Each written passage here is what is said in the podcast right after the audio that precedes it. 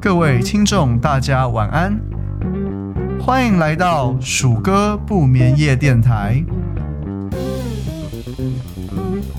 如果说人生是不断自我重复的回圈，那塔罗就是定位我们所在位置的罗盘。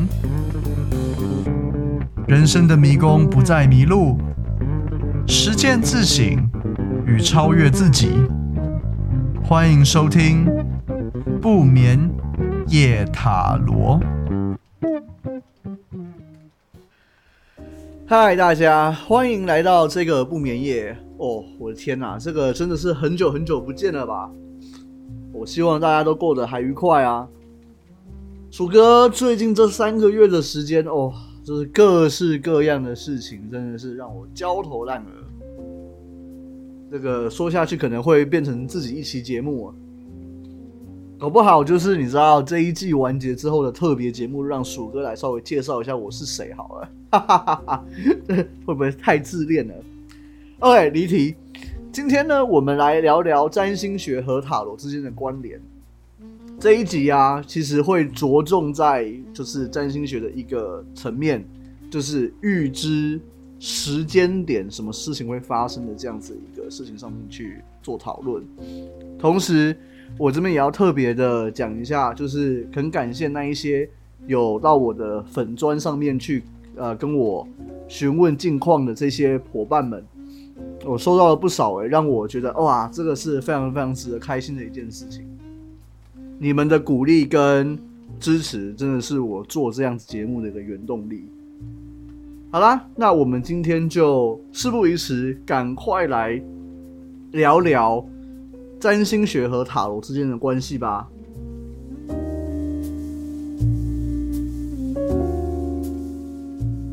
占星学和塔罗这两个主题啊，虽然说是殊途同归，但其实占星学与塔罗的关联。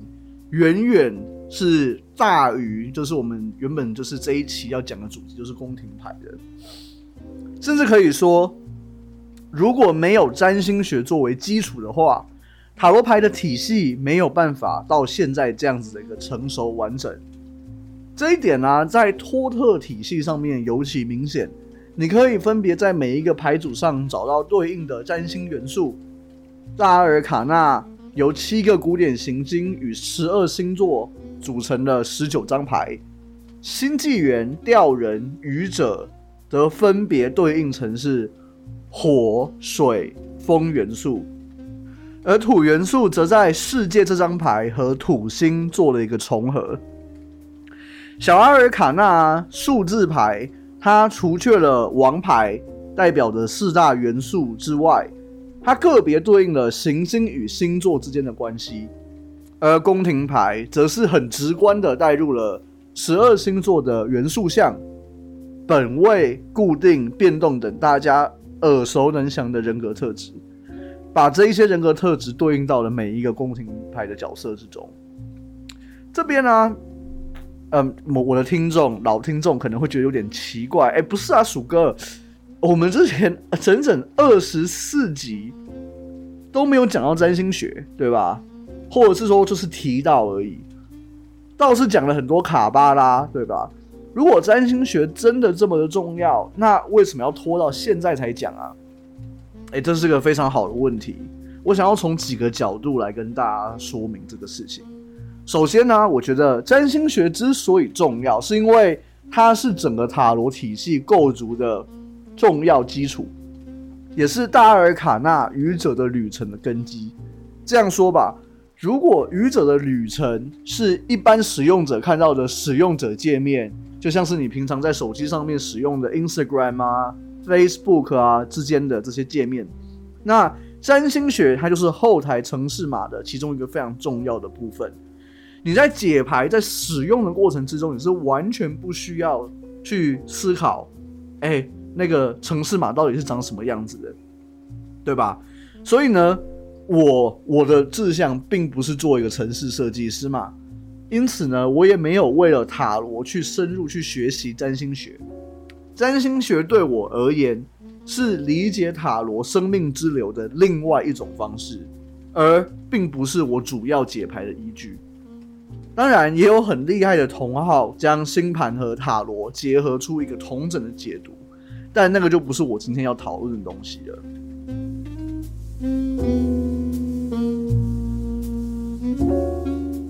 虽然学习塔罗并不需要你完全理解占星术，但呢、有一个功能，你一定要学占星术，就是呢，如果你想要把时间的观念融进你的解牌范围的话，理解一些牌面与塔罗对应的时序关系是非常重要的。实物操作的话，我可以先在这边举个近期发生的案例。首先就是，呃。这个时候就要把我老婆推出来啦。哼，我的老婆啊，她在荷兰的一间服饰大厂工作，但呢，她却因为工作风格的关系呢，跟团队屡屡发生冲突。因为呢，她就是你知道，在个性上就是跟这个团队合不来，有诸多诸多的小小的摩擦，因此她想要换工作。那这个想要换工作的思考呢，其实已经持续了一段时间了。在求职市场上，他虽然偶尔会有面试，但是啊，却一直迟迟的等不到属于他的那一个，你知道，offer，带他离开现在这个困境的那个突破。因此，他请我替我应该做什么，才能在接下来的半年间转换工作，就是针对这个问题，他请我去做了一次解牌。那详细的解牌过程我就不赘述了，我其实也不是很记得。但是呢，有一张牌深深的让我印象非常深刻，就是钱币九。还记得钱币九它的意义吗？它的意义是动物本能的可能性之芽萌芽了，同时啊，它也预示着之前付出的一切将会在物质界结出丰硕的果实。这代表。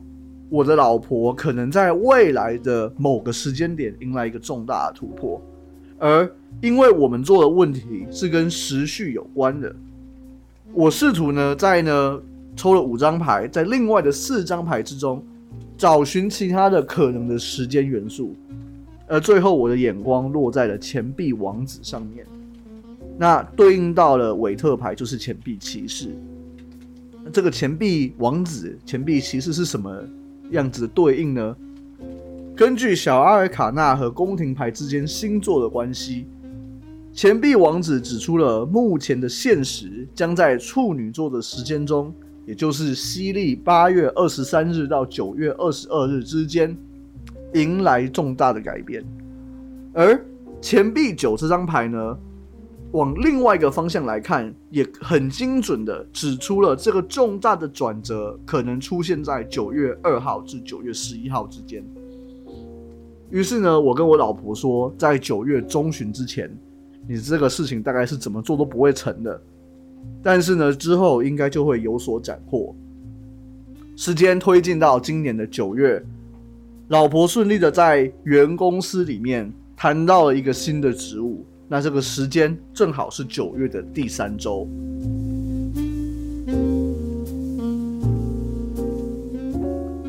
听完我刚刚讲这个故事之后，不知道你有没有一种就是“哇塞，鼠哥，真的假的啊”的这种你知道难以相信的感觉，甚至可能会心里面爆发一个疑问，就是这是巧合吧？哪有可能这么刚好？哎，事实上啊。我在一开始的时候也是不相信塔罗牌可以这样用的。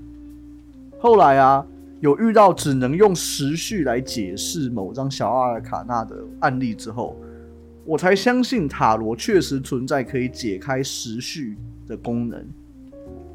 当然，这个功能它其实也带来了许多的限制。首先呢、你不并并不是所有的问题都可以套用时序来做解答的。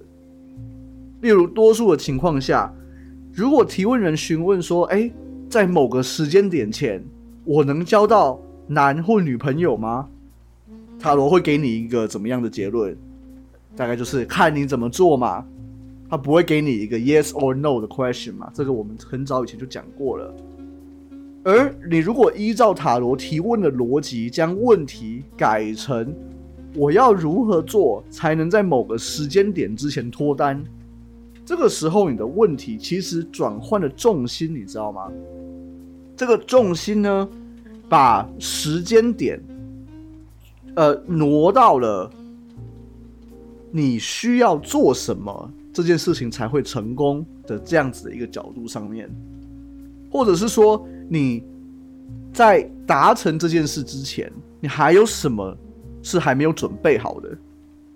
因此啊，你能够得到时序相关的结论，就只有一种情况，就是啊，你已经达成了所有成事的条件，就是你已经基本上就是这件事情已经会成了。那。这个时候呢，塔罗就会告诉你说：“哎，你针对你问的这一个时序的问题，你会在什么时间点看到转变？因为啊，生命之河啊，就我们讲的，其实塔罗它是在帮你在生命之河之中做定位。生命之河它是有个特定的方向，那这个特定的方向呢，从另外一个角度出发来看的话，其实就是呢。”我今天我要改变我现在这个流向，它会流到什么样子的地方去，对吧？所以呢，生命之河呢，你如果问时序的话，它 either 告诉你，在接下来可预见的生命之河的视野中，你问的问题或你期待的事件什么时候会发生，或者是呢，你要做什么事情，这条河才会转向。就只有这两种可能，所以你今天如果呢，你是在问一个问题，说哦，我能不能够在某个时间点交到男女朋友？那核心的逻辑是你有很多事情都还没有做到，或者是根本就不太可能的时候，塔罗牌都不会显示出时间点的，因为那个就不存在你现在可以预见的未来之中嘛。我老婆的这个案例啊。是因为他之前就已经做过非常多的努力，而这些努力的结果呢，它将会出现在未来或某个时间点，对吧？那这个并非啊，是很多人在询问就是时序相关问题的时候，希望得到的预言。你想想，我们去问那个去寺庙里面求神问卜拜拜的时候，其实都是希望说，请谁谁谁。告诉我这件事情会不会成嘛？对不对？这个就不是塔罗牌的逻辑。塔罗牌它其实核心就是说，哦，我今天在这样子条长河里面，你给出的现在的你所处在的这个坐标，跟你的目标的坐标之间，究竟是会不会达成？而时序的问题就是在告诉你，它什么时候会达成。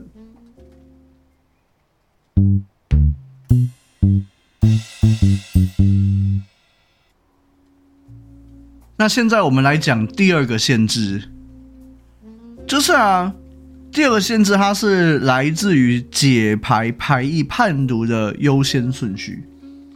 从我自身的经验出发，这边我要强调一次，因为这是我自己个人的经验，有可能是错的，或者是你有不同的想法，那欢迎就是在我的粉砖或者是呃任何的管道让我知道这样子。从我自身的经验出发，时序是在解牌过程中唯一具有单一答案的元素。什么是单一答案？就是不论你的问题长什么样子，一个问题啊，它最终只会有一个时序的答案产出。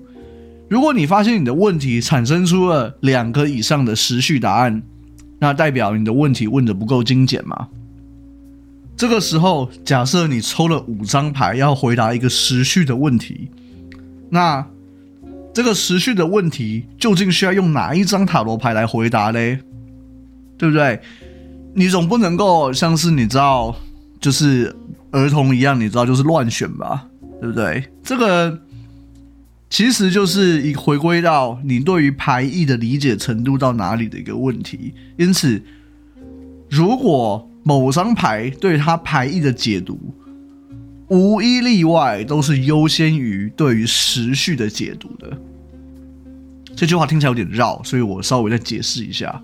就是你每每一张牌，根据它本身在愚者的旅程里面，在卡巴拉的这个体系里面，它的这一些意义上的解释，都会比在时序上面去解读说，哦，因为它是某个星座，在某个时间点会发生什么事情，都会比这样子的解答还要再更来的更优先。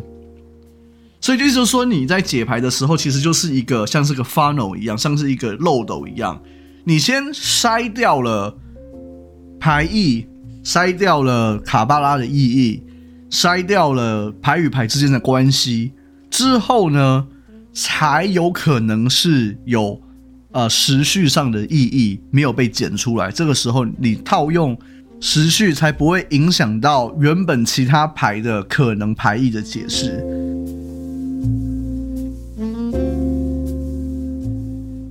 接下来我们来聊聊第三个限制，也就是我这边发现的最后一个限制是什么呢？就是塔罗牌的牌阵。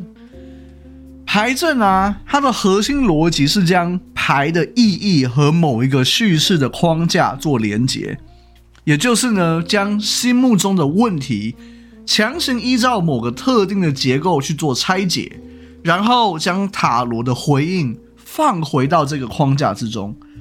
这个过程呢、非常限缩塔罗牌对时序解释的可能。我们来举一个大家都可能很有感的例子来好了，经典的塞尔特十字。我们印象中塞尔特十字它的每一个号牌的意义是什么？第一号牌、第二号牌，它的这个两个位置代表了核心的情况和环境的影响嘛？三号牌、五号牌。分别代表着潜意识与显意识这两者的因素，或者是在另外一个可能的选择下，它可能可以产生的未来。四号和六号则是在不改变行为的情况之下的过去和未来。七八九十号分别是：诶，你怎么观察你自己的啊？他人怎么看你的啊？指示牌和以及结论。这十张牌中啊。乍看就只有指示牌和结论这两张牌，可能可以导出一个跟时序有关的结果，因为其他的牌的牌意基本上都已经被塞尔特十字的框架已经限制住了嘛。那我们来看看呢，呃，指示牌和结论这两张牌，它有可能可以导出呃时序有关的结果吗？从我的角度出发也是很难的，因为呢。指示牌和结论，它是建立在如何改变的这个核心指引上面的。如果将它作为时序去做解读的话，很可能会让指示牌脱离牌阵的整体牌意，而结论所做的时序解读的话，其实也就只有我前面说的那一个可能，就是已经知道它是会达成的，然后呢，才产出的那个时间点。因此呢，多数在用牌阵的解牌的时候呢，我都不会将时序纳入一个解释的选项。当然，如果你是拿其他的那种三阶段牌阵啊，过去、现在、未来、盲点牌阵啊，这些都明显非常无法套用，就是时序的这个解答，对吧？所以呢，目前我认为回答时序问题最好的方法就是无牌阵解牌法，就是。让解牌人和提问人之间的魔法找出适合的解答，而这解答中，其中有可能是以时序作为解答核心的。我目前几乎所有的时序解牌的经验，都是围绕着这样子的无牌阵解牌法啊、呃、来做出发的，来成功解答的。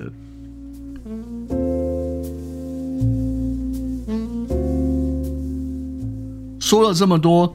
那我究竟要如何开始解答时序的问题呢？其实答案比大家想的可能都还要简单很上很多哦。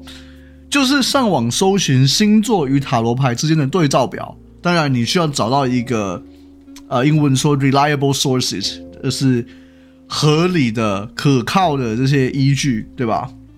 然后呢，在时候到了的时候呢，点开那个网页或者是你存好的这个资料。看看呢，究竟是什么时间点会发生你的提问人心中的那件事？啊？你说你问鼠哥说，你以为会有什么神奇的仪式之类的吗？或者是难道不需要像背九九乘法表那样记着这个样子的一个时序相关的关联吗？其实我在第一季的提问里面曾经有解答过关于解牌时使用参考资料的问题哦。我的看法是绝对是可以的，因为其实那个就是增加互信的一种很好的方式。不如说以我个人的理解出发，为了避免时序在我解牌的过程中占据太重要的地位。我是完全不背诵时序的，因为呢，你如果说心中就是去想着，哦，这张牌对应到的是某一个时间点，对应到的是某个星座，那个星座是那个时间点的话，其实会很大程度上去限缩了你对于牌意的思考。只有在需要的时候呢，我会随手使用手机做查找，这个时候就要大喊一声“现代科技万岁”啊！